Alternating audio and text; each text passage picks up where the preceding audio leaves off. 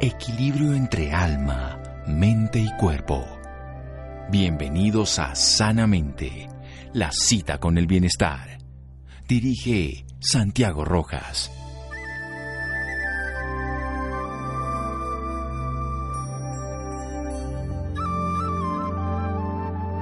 Las plantas tienen vida, escuchan, sienten, respiran, se alimentan, nos nutren y algunas de ellas tienen células que se reproducen indefinidamente. Son una manifestación de la vida. Blanca míos. Buenas noches. Estamos en Sanamente de Caracol Radio, su programa de salud. Uno se imagina un triatleta un deportista de alta competitividad, un ejecutivo, y en su estructura mental se le imagina pues probablemente grueso, fuerte, con melón y comiendo pues una alimentación muy variada de muchas cosas, con mucha proteína animal para ser muy fuerte, muy saludable, muy vital. Bien, esos mitos o esos arquetipos, esas estructuras pues nacen probablemente de ideas de esculturas, pero no necesariamente son ciertas o definitivamente pueden llegar a ser absolutamente rebatidas por la evidencia. Tengo en mis manos un libro en esta maravillosa etapa que nos da cada año, en estos dos años últimos, no, pero ahora sí la Feria del Libro de poder hablar con autores, en este caso con personas que a través de su experiencia nos lo pueden manifestar. Voy a hablar con una nutricionista y dietista de la Pontificia Universidad Javeriana, ella es certificada también por la Escuela Médica de Harvard de estilo de vida, una medicina de estilo de vida y del manejo del peso, de la estabilización que tendríamos los seres humanos para tener salud. Ella, además, hace dos años entró al mundo, este es un tema muy bello del vegetarianismo, también es vegana, que esto es todavía más interesante, pero es triatleta. Además, pues de que nos lo muestra con una evidencia de su obra, ya lleva nueve años eh, de trayectoria en un centro que tocaba a más de seis mil personas alrededor del mundo, nos va a hablar de todo eso, pero sobre todo de su más reciente obra, de Editorial Diana, El Poder de las Plantas. Descubre una alimentación sana y sostenible. Querida María Paula Estela, buenas noches y gracias por acompañarnos en Sanamente. Buenas noches a ustedes y no, gracias por la invitación. Un honor estar acá hablando contigo y bueno, compartiendo un poco de este mensaje que estamos intentando ya también llevar con el libro. Bueno, esto es bien interesante porque siempre que pensamos, insisto, y por eso hice esa, esa presentación un poco absurda de, de cómo esa estructura, esa idea que tendríamos, pero ¿se puede hacer todo tipo de deportes sin comer proteína animal?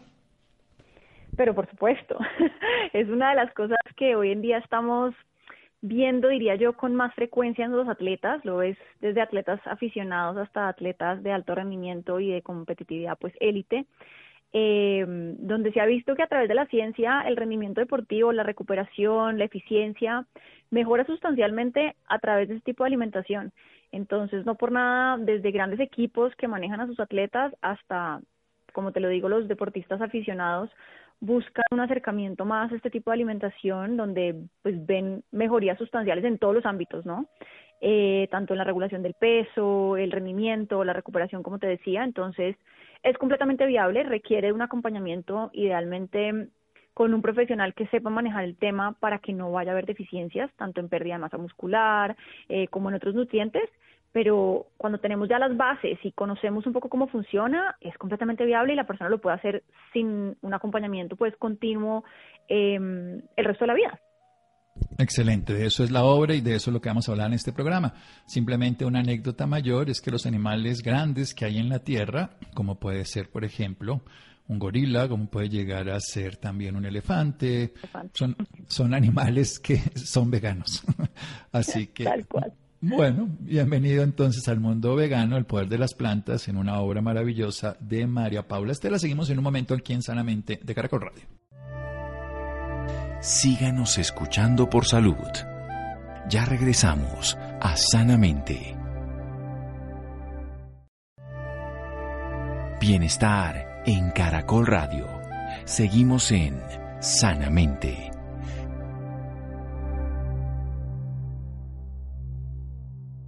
Seguimos en Sanamente de Caracol Radio. María Paula Estela, ella es nutricionista ella también es trainer, es entrenadora personal del ACMSM.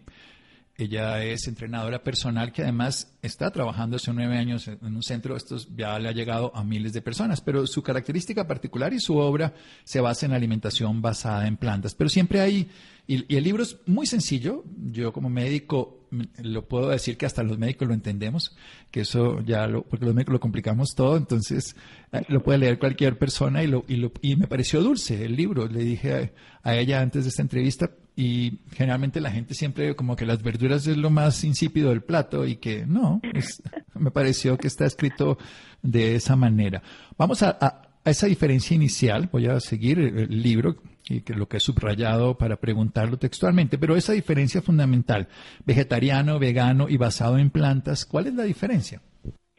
Bueno, esa es una diferencia que es bastante gruesa. Cuando pensamos, oímos la palabra vegetariano, automáticamente nos transportamos, como bien lo dices tú, al tema de vegetales, es aburrido, eh, solamente comen lechuga, no se alimentan de nada, están desnutridos. Pero dentro del espectro de vegetarianos, veganos y demás, arranca un concepto más de estilo de vida y no solamente un tema nutricional. Entonces, el vegetariano es una persona que usualmente no consume carnes, carne, pollo, pescado, pero suele tener un consumo esporádico o frecuente de lácteos eh, derivados y o posiblemente huevo. Ese es como el espectro que más conocemos y de pronto con el que algunas personas han tenido más, más cercanía. Después del vegetarianismo viene como un, lo llamo yo como un paso más, que es a veces el que a mucha gente le cuesta, que quisiera dar, pero le es difícil, que es eliminar todo el consumo de origen animal, lo que sea, llámese carnes, lácteos, derivados, huevo, inclusive la miel, cualquier cosa que venga de un origen animal. La diferencia entre el vegano y el vegetariano recae principalmente no solamente en quitar estas cosas, sino que se convierte más en un estilo de vida donde ya evalúas un poco lo que compras en casa, productos de aseo personal, productos para la casa que no sean testeados en animales, eh, que, no sé, las prendas de vestir no incluyan cuero, y se vuelve más como un estilo de vida que intenta ser un poco más amigable con el planeta, no solamente desde la alimentación. Y, la, y el basado en plantas o plant-based, que se le viene conociendo ya hace unos buenos años, lo considero yo como un término un poco más incluyente, porque lo que busca es no excluir pensando en no comas proteínas animales, no deberías comerlas, deberías quitarlas, como es del castigo, que es un poco como la mentalidad que a veces se le da al tema nutricional, sino, ok, consumes proteínas animales, está bien, te funciona, pero que la base de esa alimentación sean las plantas. Por eso se llama una alimentación basada en plantas, independientemente de dónde venga la proteína, vegetal o animal. Entonces, esa es la diferencia como entre los tres términos y parte de lo que le queríamos dar el tinte al libro fuera de que fuera sencillo para el, lector, que pudiera comprender las cosas nutricionales de una manera sencilla, es no excluir, no es un libro solo para veganos, solo para vegetarianos, sino precisamente quieres aprender de nutrición, quieres llevar una vida más sana, más equilibrada, ok, a base de plantas es, es una respuesta que casi que nos funciona a todos, sino a todos. Esa es la diferencia entre esos tres. Yo creo que además la, alimentación basada en plantas ha tenido una evidencia científica tan incontrovertible que no podríamos siquiera desconocer la importancia en la salud, lo que genera en salud. Ya lo que ser vegano y vegetariano también la tiene, pero requieren unas transformaciones un poco más grandes que una persona que simplemente aumenta la cantidad de consumo de vegetales en su dieta. El libro está muy bien hecho, nos enseña como nutricionista los macronutrientes, los micronutrientes y todo, y esto los, invito a que lo lean. Pero quiero empezar en ese quiebre y quiero empezar de esa urticaria, de esa enfermedad que la llevó a esto. ¿Qué es esto? Bueno, la urticaria fue realmente como la primera puerta que yo tuve de acercamiento a este tipo de alimentación. A mí me empezó estando en la universidad una alergia muy complicada, una urticaria son básicamente como unas ronchas en la piel eh, para mí tenía un, un origen como muy concentrado solamente en los brazos, pero a medida que fue pasando el tiempo se fue fue, se fue agrandando, se fue volviendo como realmente un problema hacia la calidad de vida. Yo no podía ir a la universidad, pasaba medicada muchísimo tiempo con medicamentos pues que me producían muchísimo sueño y a raíz de eso yo ya estudiando nutrición dije, bueno, aquí tiene que haber algo que me ayude o me empeore porque veía mucha relación con los alimentos. Comía pronto afuera y la, la alergia se me empeoraba, si comía en casa mejoraba, si incluía ciertos alimentos, por ejemplo, como los lácteos, el huevo empeoraba. Entonces yo empecé a hacer como mi propio diario porque después de pasar por muchas especialidades médicas donde nunca pudimos dar como con un diagnóstico más allá de una urticaria idiopática, pues yo empecé como a hacer el, la, como la investigación conmigo misma. Dijimos, pues probemos a ver qué pasa. Lo peor que pueda pasar es que no mejore. Y pues para mi, para mi gran sorpresa, a medida que iba llevando más este tipo de alimentación, pues veía mejoras y en la medida que intentaba como reintroducir algo de origen animal, empeoraba sustancialmente. Entonces ahí fue cuando yo dije, bueno, pues esto no es una elección que quiera hacerla por un capricho o por una pérdida de peso o porque fue algo que vi en un programa, sino porque veo que hay una evidencia que lastimosamente en ese momento en la universidad no había como tanto fundamento, no era algo que se tocara muy a fondo, eh, pero ya había evidencia científica y se podía consultar en bases de datos, pero a mí, poniéndolo en práctica conmigo, me empezó a funcionar muy bien. Entonces, bueno, desde ahí nació un poco como mi, mi curiosidad por entender más de esta alimentación, desde ahí creo que empecé yo, creo que de forma muy personal a hacer mi propia, digo yo, maestría en este tema porque lo hice conmigo misma. Y bueno, ya llevo 10 años en este tipo de alimentación y creo que tocando muchas vidas de formas donde a veces los pacientes ni siquiera están buscando, como bien lo decías tú, hacer una transformación tan radical, a ser veganos y demás, sino a entender un poco que una alimentación a base de plantas trae muchísimos beneficios. No, y ese principio la lleva después seguramente a cambiar formas en el estilo de vida, a ser más consecuente con el uso, por ejemplo, desde cosas tan sencillas como los objetos o los, artículos de belleza personal, los artículos de aseo, eh, la ropa, las prendas, cómo se va construyendo cada cosa. Es, es ir tomando una conciencia donde seamos más inclusivos, que podamos respetar ese tipo de condicionamientos. Bien, como digo, no quiero hablar de las proteínas, los macronutrientes y todas estas cosas porque termina siendo otra idea fundamental, porque lo que sí quiero decir es que este libro lo, lo, cuenta con un respaldo básico y lo genera de una manera muy, muy didáctica y muy práctica, pero quiero sí entrar a algo fundamental. Cuando decimos, por ejemplo, hay unos temas muy, muy específicos, anemia, es que uno tiene que consumir hígado, pajarilla, que es el vaso, eh, mollejas o lo que fuera, y para poder tener hierro, porque no hay suficiente hierro. ¿Cómo es la historia?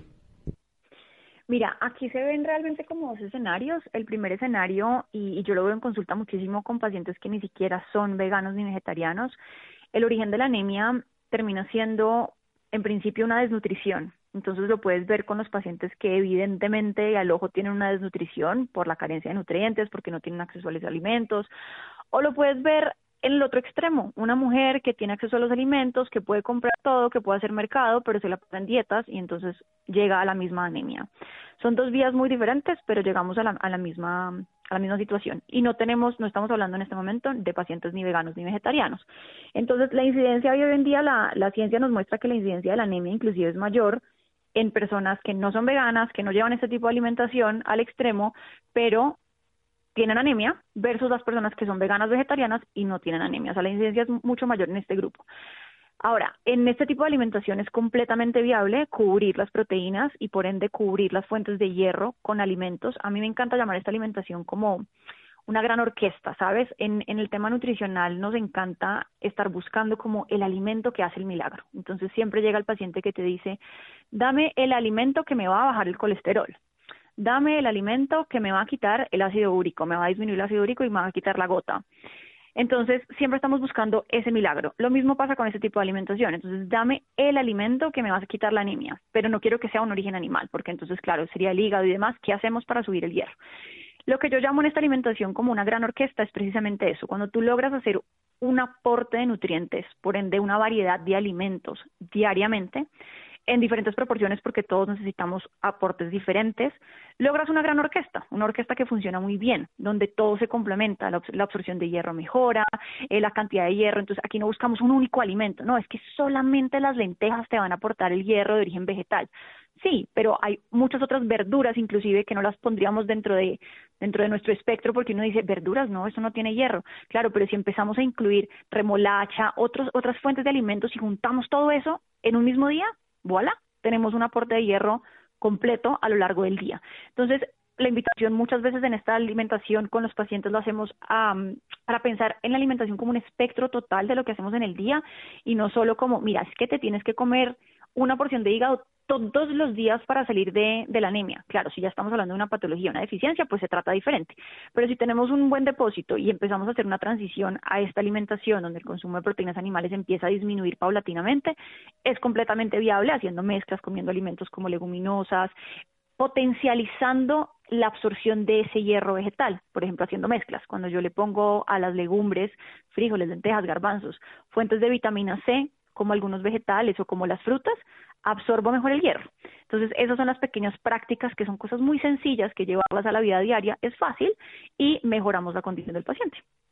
Bueno, esto es una orquesta, como bien dice, hay que poner todos los músicos a que estén afinados y, se hace a lo largo de, toda una sinfonía y no simplemente en un momento de la obra, sino solamente el desayuno, el almuerzo, la comida. Quiero, Exactamente. Quiero, meterme en temas puntuales que los toca ya muy bien en su libro. Una parte le voy a preguntar después, obviamente la parte de deportista. Pero hablemos del embarazo, porque ese es uno de los grandes riesgos en el sentido nutricional, lo digo cualquier tipo de mala alimentación eh, desde esa perspectiva y seguir un poquito más adelante con la menopausia. Son dos temas donde la alimentación basada en plantas ha mostrado cosas maravillosas. Cuéntenos un poco al respecto. Así es, bueno, mira, el, el tema de, de, esta alimentación en el embarazo, yo debo contártelo como más eh, desde anécdota. La primera vez que me, llega, me llegó una pareja que eran veganos hace 15 años, en ese momento cuando se sentaron en mi consultorio me dijeron, venimos donde ti porque nadie nos ha podido ayudar con este tema. Ellos llevaban 15 años siendo veganos, pero el reto mayor era que era un embarazo múltiple.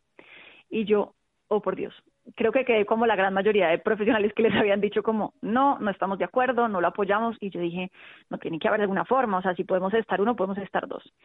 Y para la sorpresa de todos, además, los niños nacieron usualmente cuando ves un embarazo múltiple, siempre hay uno que es más grande que el otro y la, la diferencia es, es importante. En este caso, los dos niños nacieron pesando exactamente lo mismo, con un peso y una talla perfectos, o sea, como nadie, si tú no les cuentas que son veganos, pues nadie lo sabría. Entonces, desde ahí yo dije, bueno, hay que, hay que investigar más de esto y hay que mirar realmente cómo lo podemos llevar a más mamás que son veganas o llevan este tipo de alimentación en el momento que quedan embarazadas tanto la sociedad como la familia, como ellas mismas se ponen en duda y empiezan a, yo debería volver a comer proteína animal porque entonces el niño no va a crecer, porque esto es un riesgo y empiezan a irse para atrás. Hoy en día la ciencia evidentemente nos muestra que es completamente viable, no sin ir, a mí me gusta como poner ejemplos más prácticos, sin ir más lejos como lo dijiste tú, pues un elefante, o sea, sí, un elefante puede crecer como crece y los, los animales más grandes que tenemos sobre la faz de la Tierra pueden hacer la punta de plantas, pues evidentemente podemos estar vida a través de las plantas. Eh, en mi experiencia personal, yo tengo una hija que tiene, va a cumplir cuatro años, todo el embarazo fue vegano, ella es vegana y su desarrollo ha sido perfecto. Entonces, desde la ciencia, en experiencia personal y bueno, con experiencia con pacientes, evidentemente es completamente viable, pero sí les aconsejo a las mujeres en general que se asesoren con quien les dé esa tranquilidad y ese voto de confianza, porque pasa mucho que de pronto desde el área de nutrición estamos cubriendo, pero de pronto desde el otro área de endocrino, de mm, em, ginecología hay dudas, entonces claro, las mujeres empiezan a dudar y dicen, no, yo mejor empiezo a comer pollo otra vez, pero entender que están las bases científicas y que cuando se cubre el requerimiento tanto de mamá e hijo durante el periodo de gestación es completamente viable, pues nos da como ese voto de confianza para que las mujeres lo puedan hacer sin ningún problema y que eso se vea representado pues en la salud de los niños más adelante. Bien, vamos a hacer un pequeño corte y seguimos desarrollando toda esta idea, el poder de las plantas, el libro de María Paula Estela, editorial Diana. Seguimos en Sanamente. Síganos escuchando por salud. Ya regresamos a Sanamente. Bienestar en Caracol Radio. Seguimos en Sanamente.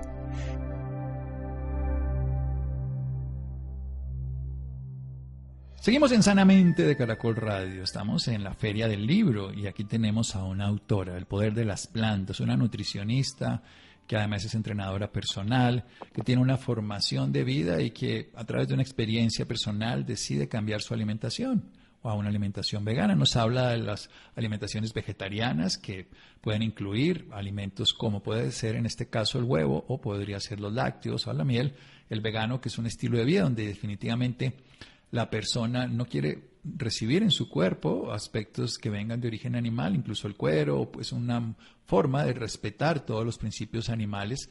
Y por último, estaría también una alimentación basada en plantas, donde la predominancia de la alimentación son las plantas. Nos habla de esos beneficios siempre y cuando se haga de una manera integrada, que esto es esencial, que se haga asociado.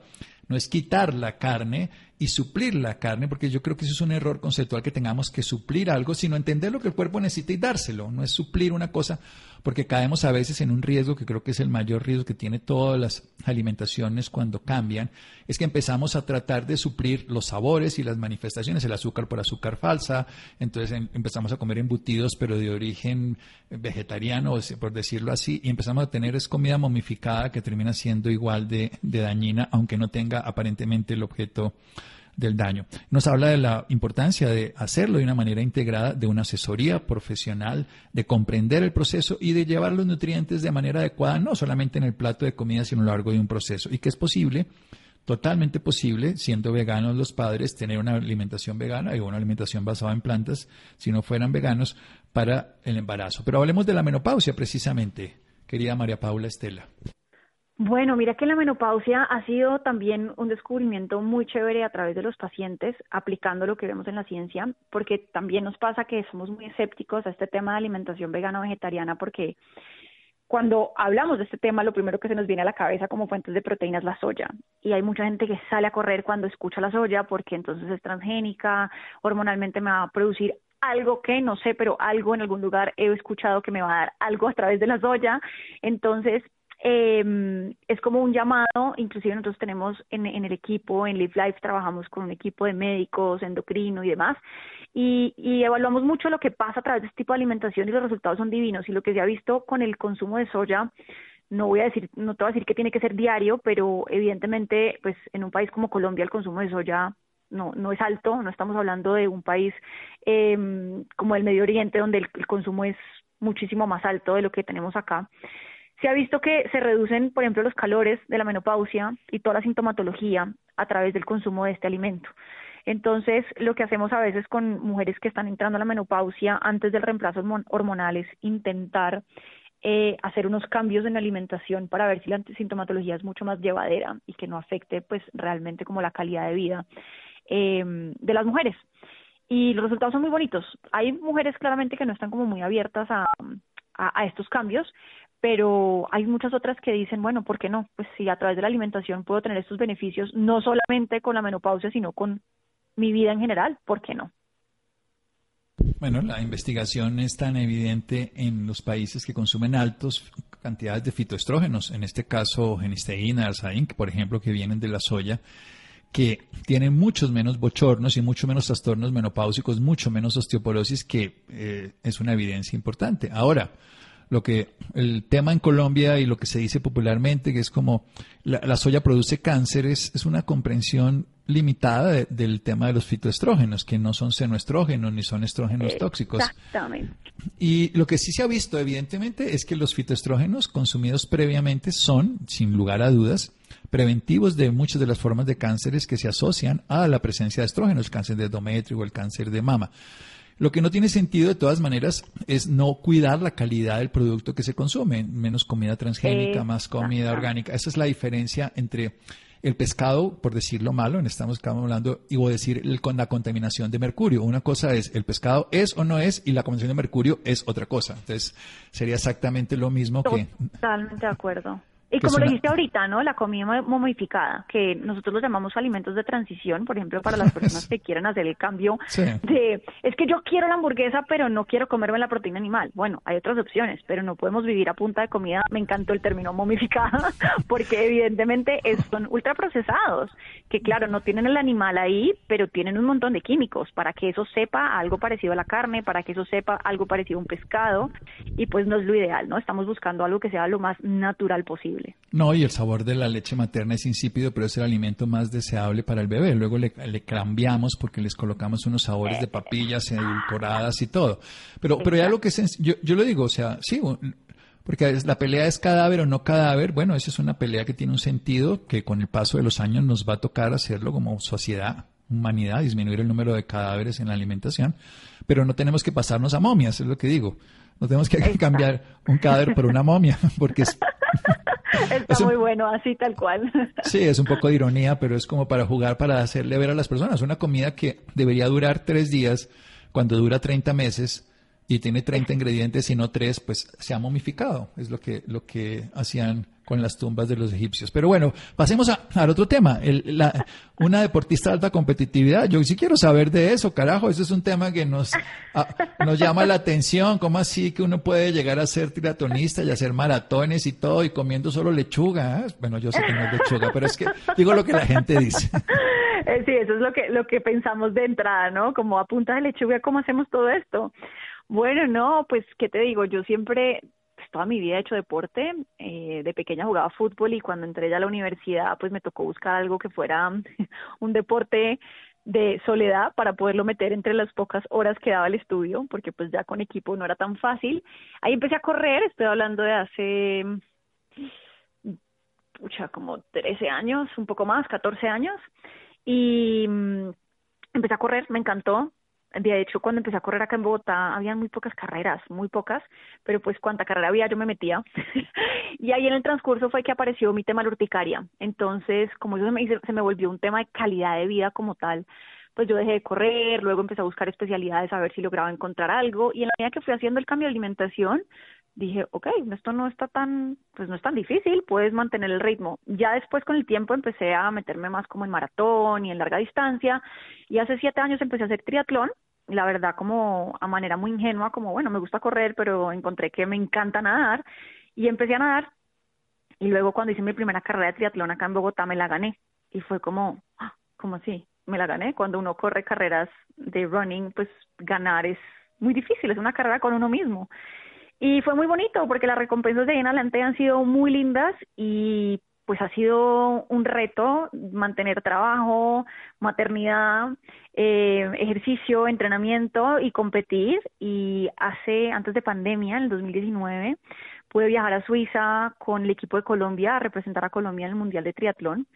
Y todo esto ha sido a través de esta alimentación, ¿sabes? Como que mucha gente me dice, María, pero ¿cómo haces para hacer A, B, C? Y yo digo, porque mi fuente primaria de energía es esto, ¿sabes? Yo creería que a través de una alimentación diferente, tal vez no tendría la energía para, para hacer todo lo que hago. Eh, creo que es una alimentación que provee infinidad de beneficios y asimismo infinidad de energía, ¿sabes? Y no hay que ir más lejos de verlo de pronto con pacientes que no conocen mucho el tema nutricional o que nunca han indagado y que tienen una alimentación donde el consumo de proteínas es altísimo y no estoy hablando ni siquiera del peso, sino son personas que en general te dicen, yo tengo sueño todo el día, me siento cansado, podría hacer siestas, yo me levanto y me levanto agotado, y tiene mucho que ver con eso, ¿no? Con esa gasolina que le ponemos al cuerpo, qué tan limpia es esa gasolina. Entonces, bueno, pues gracias a, a, esta alimentación he podido también estar ahí y ha sido además muy bonito ver que las personas que han estado alrededor, tanto de mi equipo, mi entrenadora, y las personas que hoy en día hacen parte como de, este mundo del deporte, pues cada vez se acercan más a decirme, María, quiero intentarlo, quiero llevar este tipo de alimentación porque veo que tiene muchos beneficios. Y lo bonito es ver que cuando llegan ahí, como que tampoco es que se quieran devolver, ¿sabes? Encuentran muchos beneficios y dicen, vale la pena. Así siga haciendo triatlón o no, pero vale la pena. Sí, vale la pena, es como se siente uno, ¿no? Yo tengo una, una idea simple que uno debería hacer antes de, de comer y decir cómo me siento y luego después de alimentarse cómo me siento y cómo me quiero seguir sintiendo entonces después, porque así así voy aprendiendo. Uno se va, esta noche me voy a emparrandar, cómo me quiero sentir feliz y mañana Ah, mañana bien, ah, pues entonces mira a ver cómo lo haces hoy. Totalmente, totalmente, pero sabes, eso es como parte de lo que de lo que como humanidad hemos perdido un montón. Yo tengo pacientes que llegan y me dicen, "No, María, es que yo he vivido estreñimiento toda la vida." Es como, ok, no está bien, pero estamos tan desconectados de nosotros mismos que nos parece normal sentir estar con un estreñimiento o sentir una migraña que nos acompaña 24/7 porque es normal. Entonces me parece súper válida esa pregunta. Lo que pasa es que a veces en el corre-corre de la vida las personas ni siquiera se lo hacen. Sí, sí, sí, exacto, porque no, o sea, nosotros queremos sentirnos bien, pero no hacemos las cosas para lograrlo, o sea, queremos que nazca un árbol que dé frutos, pero no sembramos la semilla, no la cuidamos. Exactamente, tal cual. Y lo que creo que, que todo esto que, que, genera la enfermedad, la urticaria, en el caso de María Paula, pero cualquier proceso, incluso el cansancio, la fatiga, hasta la depresión, es que veamos qué tanto podemos hacer nosotros. El sistema ha logrado hacernos pensar que la solución viene de un medicamento, viene de una cirugía estética para volvernos bonitos, viene de un procedimiento externo de un gurú que nos sana y no de una posibilidad de contribuir desde nuestra alimentación, la forma de pensar, de dormir y de vivir, la manera en que nos relacionamos con todo y nos podemos saludar. Con, de una manera, saludar es dar salud, o sea, de una manera a nosotros mismos. Yo que saludarse es darse salud, esa es la definición de la palabra. Y hablemos por, para terminar del ayuno. ¿Cómo cabe el ayuno? Si uno no come nada y ahora se muere de hambre después. Bueno, mira, la posición del ayuno desde mi perspectiva, teniendo en cuenta toda la parte científica, mi experiencia, porque inclusive ahí en el libro les cuento una locura que hice yo con un ayuno y lo que yo veo en los pacientes, que es como mi día a día, eh, creo que es una ventana que a mí no me gusta generalizar, ¿sabes? Porque es tiene cosas muy buenas, pero en condiciones muy específicas. Tenemos una sociedad donde vamos a mil por hora, precisamente no tenemos tiempo para hacernos estas preguntas de cómo estoy, cómo me siento, qué necesito. Eh, no tengo tiempo ni siquiera para ver qué es lo que me estoy comiendo en el plato, porque entonces ahora almorzamos al frente del computador, pues porque el home office ahora llevó el trabajo a la mesa al comedor y ya no hay tiempo para nada. Entonces las personas han encontrado en que mm, de pronto generalizar el ayuno, eh, y esto te lo cuento pues de lo que yo veo en mi experiencia con los pacientes, se generalizó y muchas personas encontraron un refugio en, perfecto, voy a ayunar para no comer suficiente y así perder peso. Voy a ayunar porque eso de cierta manera me quita como la ansiedad que me da a las 4 de la tarde y entonces así logro como hacerle el quite. Pero la consecuencia que yo veo con estos pacientes que empiezan a hacer este ayuno de pronto sin un acompañamiento, sin una finalidad como muy estructurada, es un daño en la relación de la persona con el alimento como tal. Entonces la comida se vuelve un premio, un castigo, la comida se vuelve ese momento del día donde estás, es que ya necesito que sean las 11 para poder comer porque es que tengo mucha ansiedad y es que ayer no, anoche no alcancé a comer todo lo que me tenía que comer y entonces, ¿sabes? Se empieza a volver este premio o castigo y se vuelve cero placentero el momento de comer, sino más bien como el momento donde tengo que embutirme todo lo que me tengo que embutir, porque apenas me den las cuatro de la tarde ya no puedo comer y entonces empieza a generar una ansiedad demasiado grande en las personas y volvemos y rompemos un poco la conexión de, de la persona con el alimento. Eh, tengo el otro extremo, que fue un poco lo que yo intenté hacer en la práctica cuando me diagnosticaron la urticaria ya no, ya no encontrábamos como ninguna solución y es el ayuno con, con esa filosofía un poco como curativa, no con una finalidad específicamente de pérdida de peso, sino de darle al cuerpo el descanso que necesita para que él mismo haga los procesos de sanación. Pero esto no puede estar dado en un ambiente donde estás trabajando, tienes estrés, trabajas hasta las 11 de la noche, duermes mal, eh, cuando rompes el ayuno, rompes el ayuno con, no sé, toneladas de cafeína o alimentos mega procesados. Entonces no le estamos dando al cuerpo realmente como, como el ambiente y lo que realmente necesita para que el ayuno tenga las propiedades que sabemos que tiene, porque el ayuno no es algo nuevo, ¿no? Esto sabemos que viene de muchísimos, muchísimos, muchísimos años atrás y que muchas personas lo practican con diferentes finalidades. Entonces, yo con el ayuno personalmente con mis pacientes eh, no lo aplico, en el tema de la alimentación a base de plantas me parece que es un arma de doble filo. ¿Por qué? Porque tienes una necesidad energética a cubrir en las personas que hacen o no deporte, no importa cuál sea eh, el espectro. Y la alimentación a base de plantas es una alimentación que tiene demasiada fibra y por ende genera una sensación de llenura muy temprana y una densidad calórica muy baja, es decir, el aporte de calorías que me da a lo largo del día es más baja que quien consume proteínas animales. No por nada mucha gente empieza este tipo de alimentación y se adelgaza un montón y empiezan a decirle, ay, si ves, se volvió flaco porque se volvió vegano y parece desnutrido y se ve amarillo y tiene mucho que ver con esa baja en la densidad calórica. Si tú a esa baja en densidad calórica además restringes la ventana en la que puedes consumir alimentos, pues es como un tiro en un pie, porque empieza uno a luchar con necesito que el paciente cumpla su, su, necesidad energética y de nutrientes, porque estamos hablando de vitaminas, de minerales, de todo lo que el paciente necesita para que las células funcionen bien, pero entras también con el dilema de, bueno, pero en seis horas, ocho horas, no puedo hacer que el paciente se coma todo esto porque la cantidad de fibra va a impedirlo, porque el paciente te va a empezar a decir, me siento lleno, no me cabe, me siento lleno, no me cabe. Y estamos tratando de generar un vínculo de armonía donde la comida no se embute, pero tampoco es un castigo, ¿sí? Entonces, en este tipo de alimentación, personalmente no lo recomiendo. Podrán haber casos muy específicos donde uno diga, ok, pongamos esta alimentación y además busquemos un ayuno, lo, lo llamaría yo más bien como un freno de mano en personas que necesitan, por ejemplo, trabajar sobre su glicemia de manera inmediata, eh, un tema de ácido úrico elevado que necesitemos revertir ya. Pero en la cotidianidad y de forma general diría que hay formas muy bonitas de hacer un ayuno, pero creo que no están aterrizadas al estilo de vida que tenemos hoy en día. Bueno, Muchas más reflexiones nos dejará en el libro El poder de las plantas de María Paula Estela de Editorial Diana. Un abrazo María Paula, muchas gracias. Mil gracias, un abrazo para ti y para todos los oyentes. Gracias por la invitación. Bueno, maravilloso. Seguimos en Sanamente de Caracol Radio. Síganos escuchando por salud. Ya regresamos a Sanamente. Bienestar en Caracol Radio. Seguimos en Sanamente.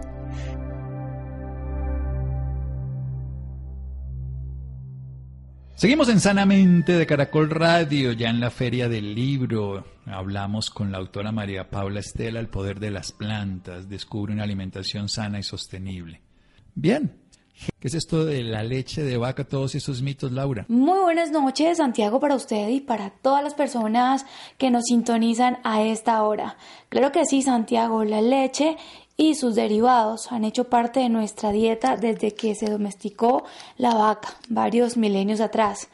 Incluso algunos académicos la sitúan hace unos 10.000 años y aunque hace algunos años solo encontrábamos la tradicional leche entera, ahora en el mercado son muchas las opciones que podemos encontrar que se adecúan a las necesidades y estilo de vida de cada persona sabor original y de fácil digestión. Por esta razón tenemos con nosotros a la doctora Yadira Cortés. Ella es nutricionista y dietista con una maestría en nutrición clínica y normal, doctorado en ciencias. Además, es docente titular de la Universidad Javeriana. Cuenta con más de 25 años de experiencia en el área de nutrición clínica. Doctora Yadira, muy buenas noches. Bienvenida sanamente de Caracol Radio. Muy buenas noches, muchísimas gracias por la invitación. Bueno, doctora, para iniciar, háblenos de la importancia que tiene consumir leche de vaca.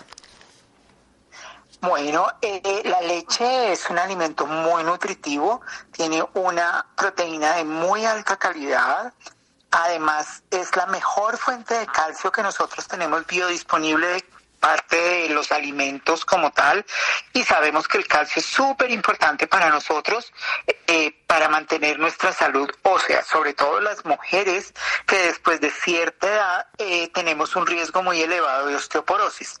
Adicionalmente tiene otras vitaminas, tiene otros minerales que también son muy importantes para nuestra nutrición y obviamente tiene algo de grasa y tiene algo de carbohidrato también. Entonces es un alimento que es muy completo nutricionalmente. Y bueno, ¿y cuáles son esas características más importantes de esta leche, doctora? Listo, eh, pues ya les hablé del calcio, pero también tiene vitaminas liposolubles eh, y tiene vitaminas hidrosolubles. Esto es, tiene vitaminas como la vitamina D que nos ayuda a que este calcio se pueda fijar en nuestros huesos y tiene vitaminas del complejo B. ¿Desde qué edad es importante consumir esta leche, doctora? Lo que se recomienda es que la leche de vaca se puede consumir a partir de los dos años de vida. Antes de esto se recomienda que el niño reciba leche materna. Doctora, existen muchísimos mitos sobre la leche de vaca porque hay muchas personas que no la consumen por miedo. ¿Cuáles son estos mitos? El primer mito que nosotros estamos enfrentando ahorita es que no necesitamos leche de vaca, que así como el ternero después de que se desteta no necesita la leche, nosotros somos igual y cuando nos destetamos, o sea, después de los dos años no necesitamos más este alimento. Esto es falso totalmente, es un alimento, como ya les dije, altamente nutritivo, entonces puede ayudarnos a dar una nutrición adecuada. Adicionalmente, la gente cree, y esto es otro mito, que al retirarle pongamos grasa a la leche, para aquellas leches que son, pongamos, 40 ciento menos de grasa, 50% menos de grasa o inclusive las leches que son 0% grasa, que se le quitan nutrientes, que lo que están tomando es un agua con color, dicen que es un agua azul. Entonces, esto es un mito y la gente está dejando de tomar leche creyendo que se pierde la nutrición y esto es totalmente falso. Cuando digamos a una leche le retiramos el 40% de grasa, lo único que estamos haciendo es quitarle esta grasa que la persona de pronto no necesita consumir, pero sigue con las mismas proteínas, las mismas vitaminas, los mismos minerales, el calcio tan importante, lo mantiene. Lo mismo las otras que son 50% menos de grasa y la que es totalmente descremada que es 0% grasa. Otra parte que le retiramos a la leche que también es importante que las personas sepan y es que se le puede retirar el carbohidrato y son las leches deslactosadas. Estas también solo se modifica el carbohidrato pero tiene toda la nutrición. Eso es súper importante saberlo y a eso iba, le iba a preguntar porque existen muchos tipos de leche. Me gustaría que le comentara a nuestros oyentes cuáles tipos de leche existen y por qué son tan buenos consumirlas. Claro que sí. la primera tenemos la leche entera. Eso quiere decir que tiene todos los nutrientes tal y como salen cuando se ordeña la vaca. O sea, tiene toda la grasa, la proteína, tiene todos los nutrientes igualititos. Luego tenemos unas leches en las cuales se les ha retirado algo de grasa. 40% menos de grasa, 50% menos de grasa o leches que son 0% grasa. Y miren que yo estoy diciendo que se le retira la grasa solamente se le retira la grasa y se deja toda la otra nutrición. Entonces tienen las proteínas, los minerales y las vitaminas. O sea, es la nutrición completa con menos cantidad de grasa. ¿Quién la puede utilizar? Puede utilizar personas que por su régimen de alimentación, por alguna, por alguna enfermedad, necesiten consumir menos grasa o deseen consumir menos cantidad de calorías, porque están en una dieta con restricción de calorías, por ejemplo, para bajar de peso. Tenemos por otro lado las leches deslactosadas que son muy populares en el mercado. Estas son recomendadas para personas que tienen intolerancia a la lactosa, que es el azúcar natural que viene en la leche. Entonces lo que se hace durante el procesamiento de esta leche es que esa enzima que nosotros normalmente tenemos en el intestino se le coloca a la leche cosa que durante el tiempo del almacenamiento esa enzima haga la digestión que nosotros no podemos hacer en nuestro, en nuestro, intestino. Pero miren que esa leche no se le ha retirado nada, solamente se ha modificado cómo está el azúcar. Y la deben tomar las personas que tienen intolerancia a la lactosa. Pero en el mercado también encontramos las leches que son deslactosadas y que han sido reducidas en grasa entonces tienen un menor porcentaje de grasa, 40% menos de grasa.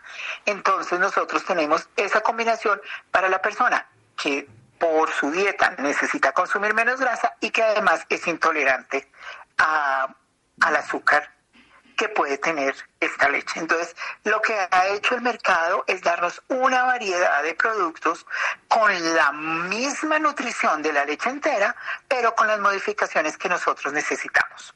Perfecto, es un tema súper importante que muchas personas deben saber porque algunas han dejado de consumir gracias a estos mitos que existen sobre este tema. ¿Y cuál es la más recomendada consumo diario?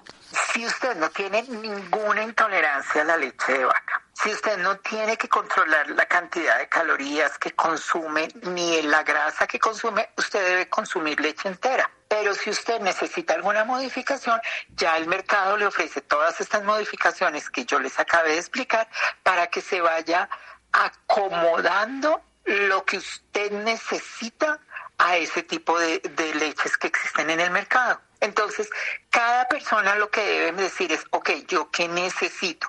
Yo necesito una, una, leche que sea más baja en grasa, una leche que sea deslactosada, o puedo consumir leche entera. Si puede consumir leche entera, es recomendable consumir leche entera. Algo súper importante. Y bueno, ya para finalizar, ¿dónde pueden encontrar más información las personas que nos estén escuchando en este momento y están interesadas en saber un poco más sobre este tema?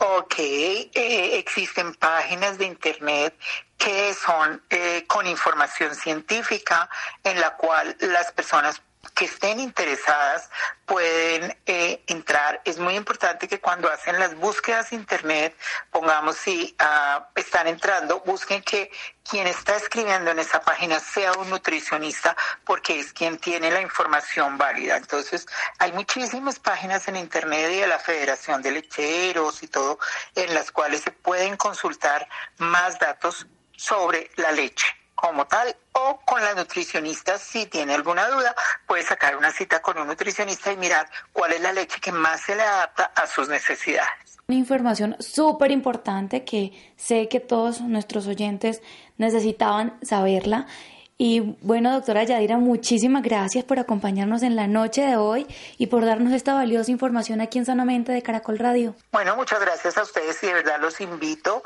a que no se queden con los mitos, a que miremos que de verdad la leche es un alimento muy nutritivo y que el mercado nos está ofreciendo muchas alternativas en este momento. Gracias Laura, gracias Xiomara, Ricardo Bedoya y Jessy Rodríguez. Quédense con una voz en el camino con Ley Martín. Caracol piensa en ti. Buenas noches.